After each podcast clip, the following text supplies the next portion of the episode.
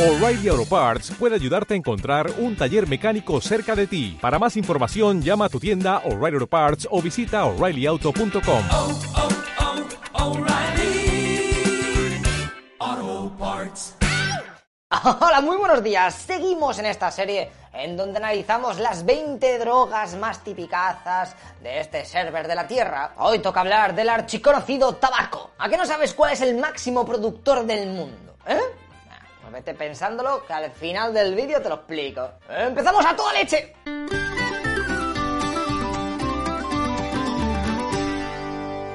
El tabaco tiene su origen en la zona de los Andes entre Perú y Ecuador hace un chorro de años, por el 4000 a.C.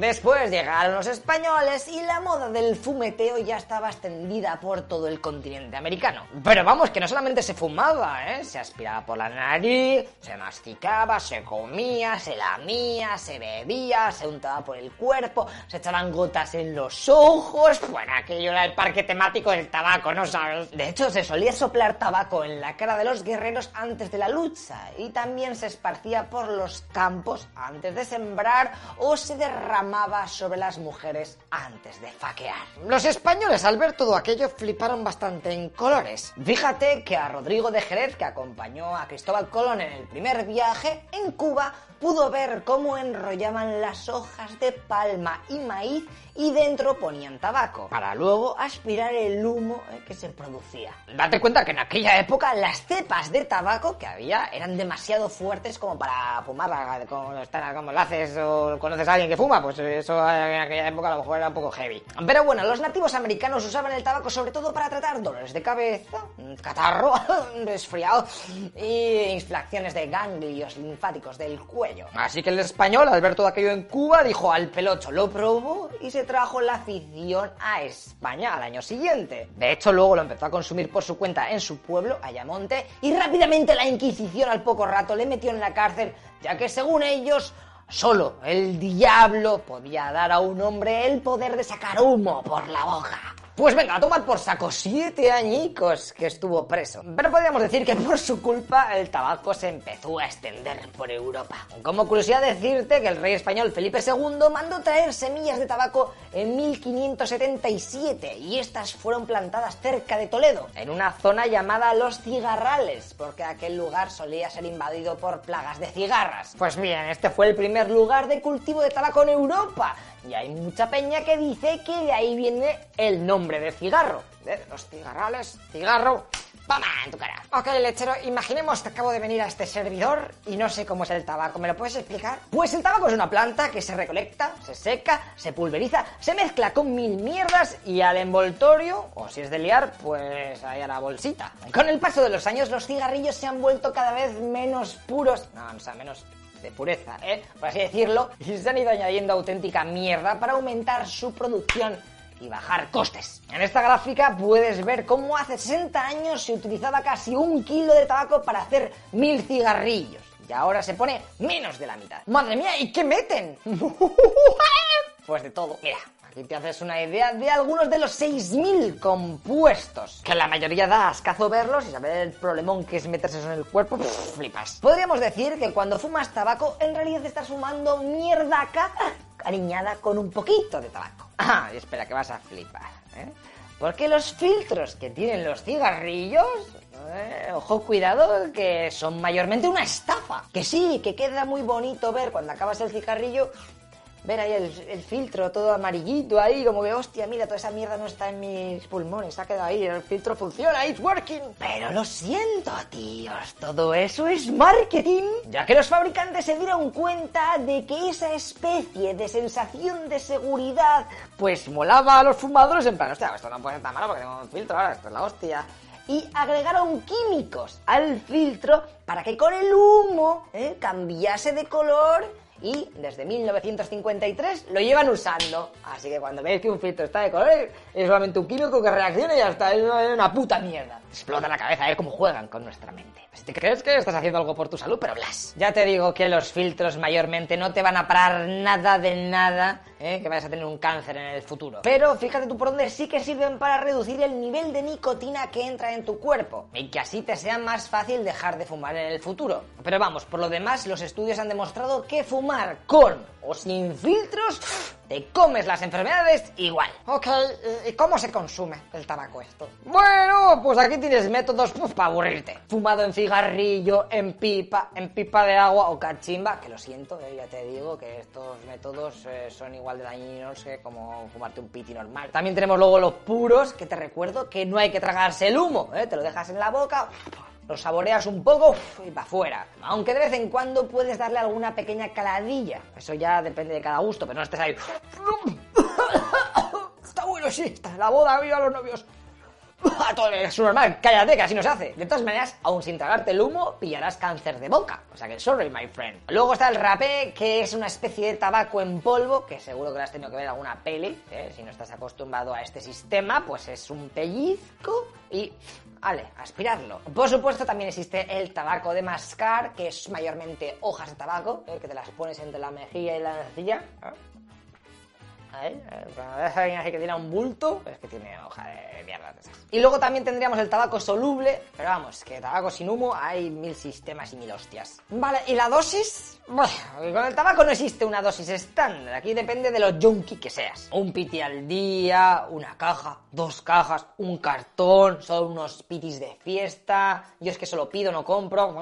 Pero ya te digo que simplemente fumándote uno ya te trae todos los problemas. Hombre, si te fumas dos cajetillas al día, obviamente vas pillando más papeletas para palmar. Pero que no, creo que fuman poco, también tienen, han comprado boletos, ya, dos. Vale, ¿y cuál es la duración del efecto del tabaco? Aquí te voy a contar lo que ocurre cuando dejas de fumar para que te hagas una idea. 20 minutos después de fumar, ¿eh? la presión arterial y el pulso vuelven a los niveles normales. 8 horas después, el nivel de oxígeno en sangre vuelve a la normalidad. Dos días después, el olfato y el gusto se ponen estándar. A los 3 meses, los pulmones recuperan su capacidad total. A los 9 tendrás más energía, se te quita un poco la tos y la fatiga. A los 5 años de estar sin fumar, reduces a la mitad el riesgo de pillar un cáncer de boca o de garganta. Y a los 10 años, si no te has muerto todavía de otra cosa o de lo que sea, pues eh, el riesgo de cáncer de pulmón baja un 50% comparado con tu colega que sigue dándole al fumeteo. De todas maneras, ahora que estamos entre tú y yo, eh, todos estos vídeos de las drogas están desmonetizados. No,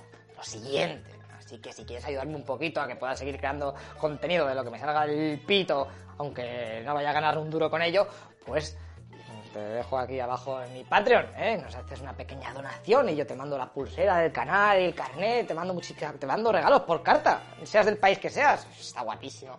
Te quiero, I, I love you. Venga, ¿y cuáles son los beneficios? ¿Tiene beneficios el tabaco?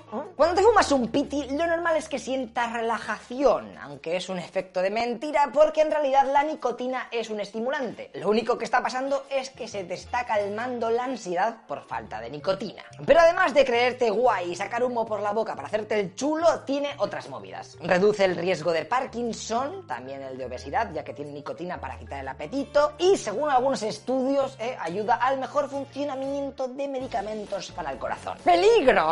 Para que os deis cuenta de lo que os metéis, en 1994 Estados Unidos obligó a las tabacaleras a hacer una lista de los aditivos que contenían sus cigarros. Y salieron un chorro de ellos que en principio habían sido aceptados como aditivos para alimentos, pero eso no significaba que cuando los quemabas y los inhalabas pues aquello iba a ser saludable. De hecho, cuando te fumas un piti se crean cerca de 6.000 compuestos químicos de los cuales se han demostrado ser cancerígenos unos 60. Mira, en este dibujo podéis ver en naranja todos los tipos de cáncer que te pueden llegar por fumar y en verde tenéis otro tipo de enfermedades. De todas maneras, las más típicas son las que leéis en los paquetes de tabaco. Desde cardiovasculares, cáncer de riñón, cáncer de boca, de labio, de lengua, de garganta, de esófago, de laringe, también halitosis, echando todo el aliento ahí de ese olor a culo de mono francés muerto. Los fumadores también pierden de dos a tres veces más dientes que los no fumadores fumadores. Te quedas ahí como el risitas. Los hombres fumadores tienen un 85% más de probabilidades de sufrir impotencia y que no se les levante el pito, mientras que las mujeres que le dan al tabaco tienen un 60% más de probabilidades de quedar infértiles. Por no hablar de que mucho se llena la boca la gente con eso de que el tabaco quita el estrés y en verdad es al revés. Los fumadores tienen niveles de estrés más altos que los no fumadores. Lo bueno es que cuando te quitas el tabaco, estos niveles vuelven a bajar. Vale, ¿y me puedo morir por fumar? Bueno, supongo que sí. Venga, pues aquí directamente te voy a hablar del cáncer de pulmón, que es el más jodido de todos. 9 de cada 10 cánceres de pulmón son por culpa del tabaco. Lo normal es que tosas mucho, te dura el pecho, tengas dificultad al respirar, pierdas peso de forma aleatoria o incluso tengas tos con sangre. Si te pasa algo de esto, vete al médico, my friend, que puedes estar fucked. Imaginemos que desgraciadamente te ha tocado y tienes un cáncer de pulmón. Pues decirte que a los 5 años después eh, te la diagnosticado, ¿eh?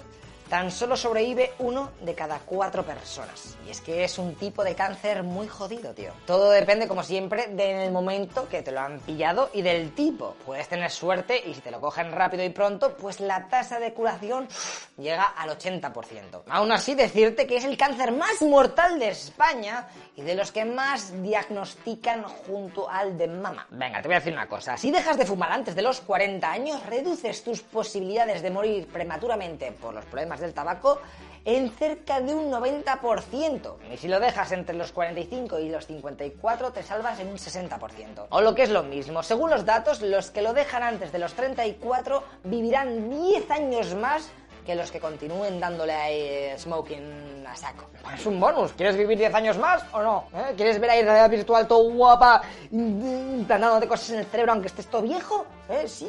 ¿Quieres ver el futuro? Que seguro que sea una puta mierda comprar que cada vez vamos a peor, o sea. ¿Quieres verlo?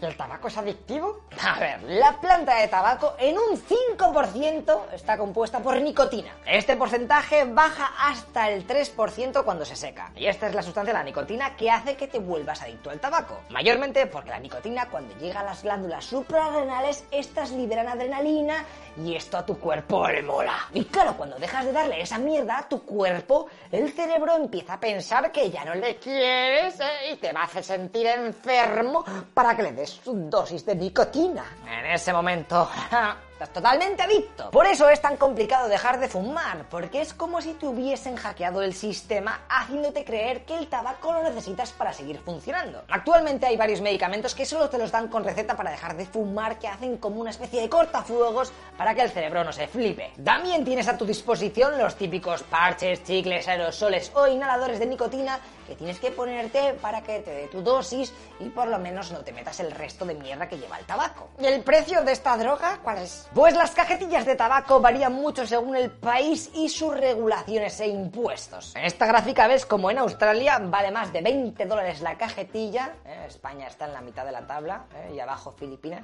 costaría cerca de un eurico el paquete. Algunos gobiernos han decidido que la mejor forma de que la peña deje esta droga es que sea casi imposible de comprarla porque es muy cara y arreglado. Pues la verdad ya te digo que funciona. De hecho, en Nueva Zelanda se espera que para 2025 sea un país libre de humo de tabaco. Chan chan, lo conseguirán. Uh, vale, lechero, ¿y esta droga es legal? Pues sí, me temo que sí. ¿Y en algún país es ilegal? Uh, ¿Tú qué crees? Pues desde 2018 hay uno en el que es ilegal. Y ese país, eh, el Vaticano, que ha prohibido su venta. Pero vamos, que ya te digo que de aquí a 2030 seremos testigos de cómo varios países más se unirán a esta iniciativa. Así que pocos años nos quedan de esta movida del tabaco. O no, yo que sé. Pero bueno, te. Es por eso que las tabacaleras, ante el inminente fin del tabaco, pues están dándole al coco ahí como un loco, o sea, a venderse vapers y demás mierdas que de momento no están muy bien reguladas. Y ¿qué, coño? Hay que cambiarlo, ¿por qué? Tomaco. Venga, y respondiendo a la pregunta del principio, que no me acuerdo cuál era, a ver. Ah, sí. El mayor productor de tabaco del mundo. ¿Sabes la respuesta ya?